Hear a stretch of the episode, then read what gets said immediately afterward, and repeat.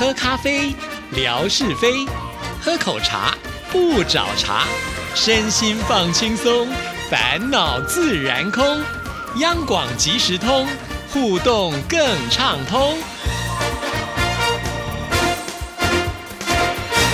亲爱的听众朋友，大家好，欢迎收听今天的央广即时通，我是谭志毅。今天星期五是生活美学的时刻，文哥来了，文哥你好，Hello，Hello，志毅，还有所有央广即时通的听众朋友，大家好，收听央广即时通，生活好轻松。很多的听众朋友呢都说啊，当年在转收音机的时候就听到了爽朗的笑声，于是呢就停下来听听这个节目。没有想到一听就上瘾了，每天不听都会很难过，即使叽叽喳喳也是要想尽办法听得清楚啊。这就是文哥的招牌的笑声。不过呢，最近在文哥的微博当中却看到了，原来这个笑声的背后是有故事的，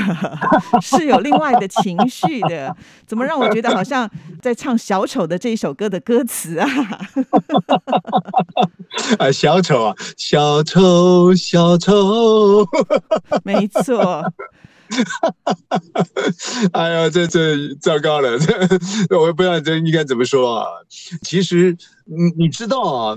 不像智毅这么多元触角了。呃，你看一个屋角，呃，一一棵树或者是一朵花，啊，它就可以拍出一篇文章来。而且这个图片呢，还不只是一个单张啊，可可能是好多张。那就我个人来说呢，也许啊，这个眼力啊有问题啊，所以呢，经常都用脑力啊想一些事情，因此触角没有像这个呃呃质疑这么样的广啊。那每天要书写的时候啊，要跟听众朋友做交流的时候，你说呢？跟太太吵架。呃，跟女儿呢，呃，这个对抗，这 都不能写啊。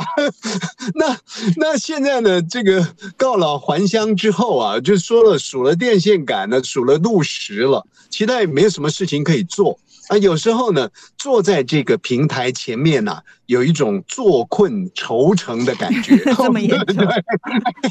今天今天要说什么呢？那个当下的灵感或者是当下的心情呢，可能就是第一个时刻自己。或许可以最简便加以捕捉的啊，那那个时刻里呢，正好这个心里头呢有一些不准，不准呢就是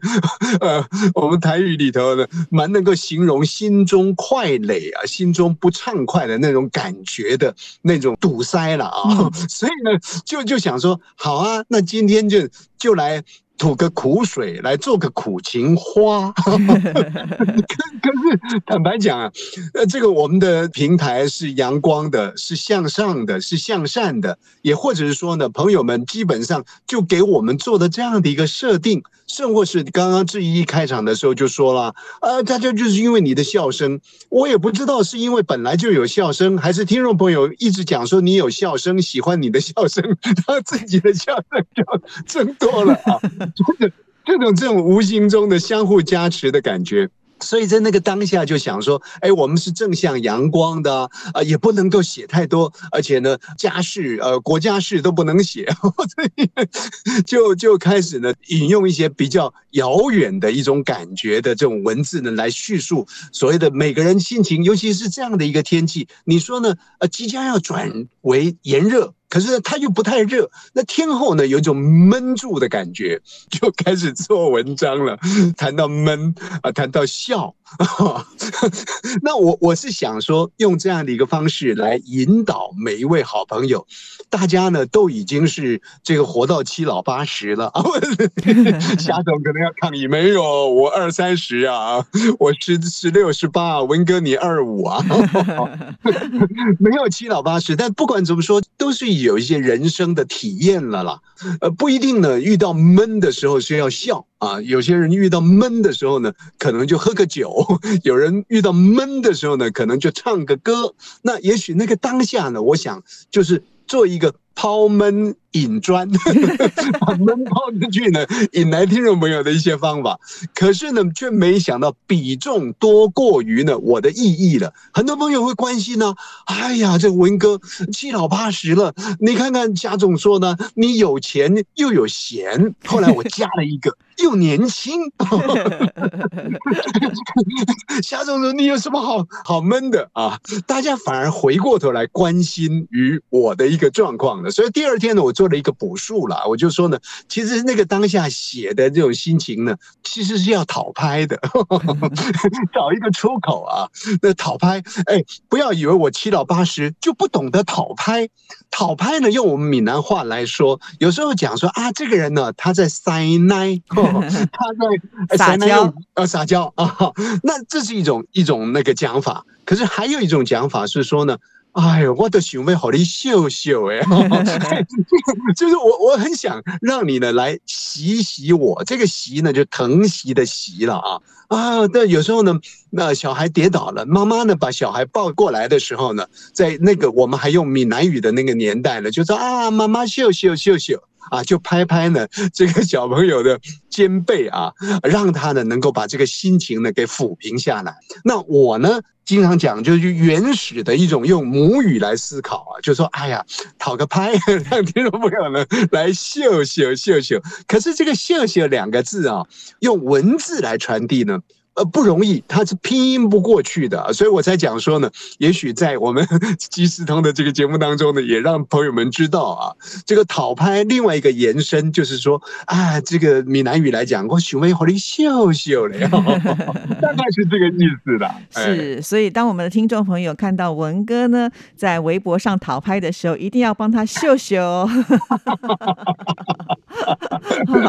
那今天呢，其实，在我们节目首播的时间，刚好是台湾的端午连假的第二天啊。那说到了端午节，其实有很多的习俗。那以文哥这么的有学问的人，呃，对于端午节应该也有很多的想法吧？是不是也能够趁今天的节目跟听众朋友来分享一下？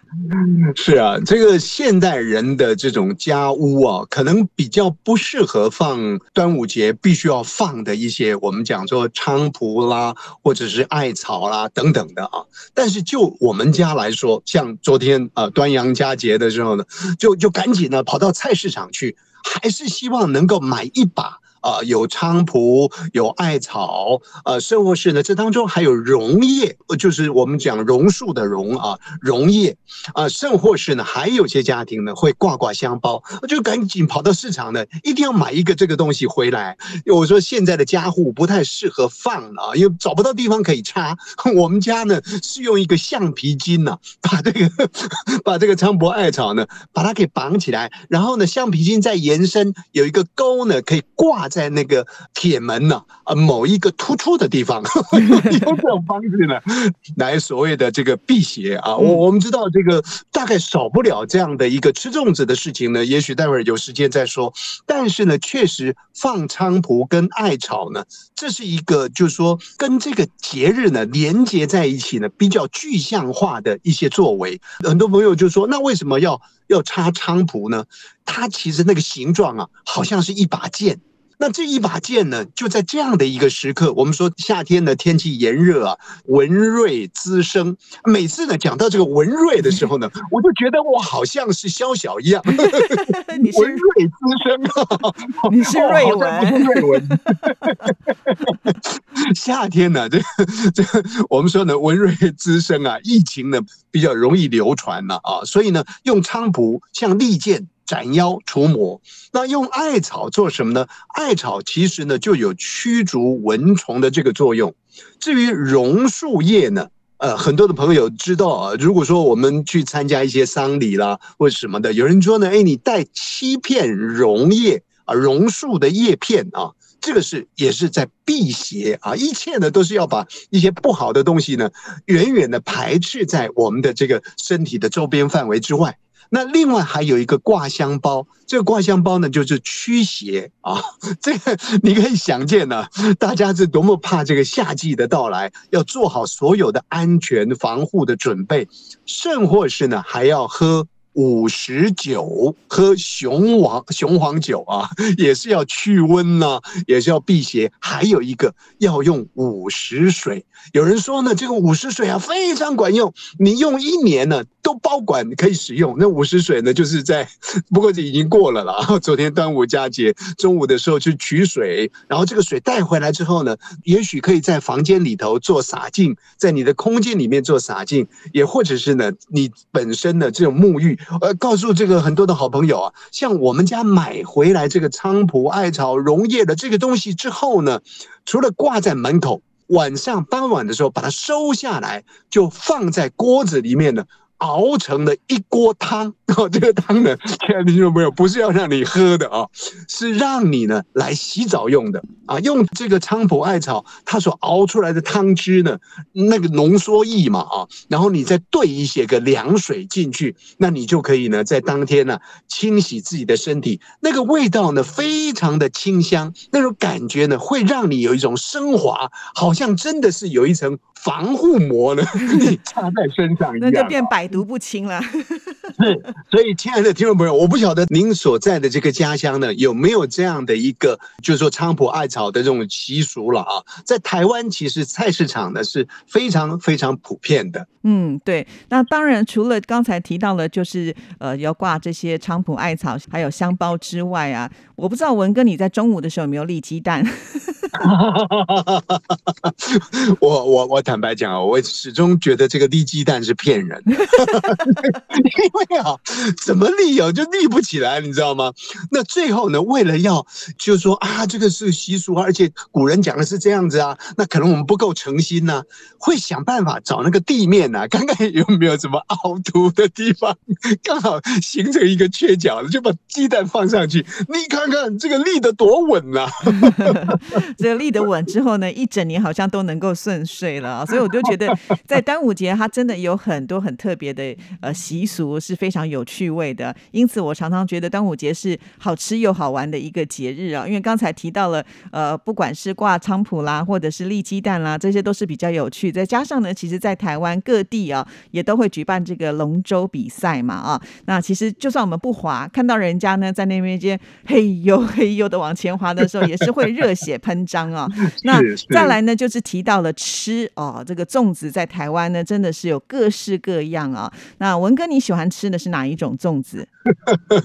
坦白讲啊，我我的口味是比较不适合软烂的啊。嗯那南部的粽子呢，比较软烂了啊。不过说真的，那个吃起来吃到最后呢，如果它包的好的话，你还是可以吃到那个味道。那北部的粽子呢，它就属于比较像我们有人讲说啊，那就是油饭的包在粽叶里面哈、我比较习惯吃这种呢比较硬一点的这种米饭的这种感觉。不过现在这个两种口味呢，基本上就我个人来来说呢，是是均衡的啊，都可以接受的。那尤其是这当中呢，有一块那个肥肉，肉身呢还是非常的晶莹剔透的，可是咬下去呢，那个油水呢就就哦就就出来了，哇，那一种感觉配合着那个米香啊，哦，真的是非常的爽口。是啊，其实我觉得在台湾真的还蛮幸福，可以吃到各式各样各地的不同口味的粽子啊。像呃文哥以前旧家的旁边就有一家这个非常有名的粽子店，就是说你不一定要到端午节时候才能够吃到粽子啊，平常你想吃就可以吃，对不对？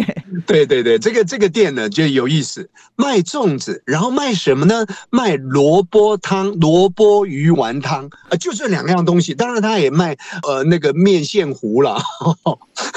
也卖蛙桂啦啊，蛙桂啊，就是那个放在碗里面的那个那个呃糕点啊。那但是呢，就是这个粽子的非常有名，而且蛮贵的哦。呃现在应该是一颗粽子要台币七十五块，什么都涨价了 不便宜啊，不便宜。但是吃来吃去还是觉得说，哎，他的东西确实是好吃啊。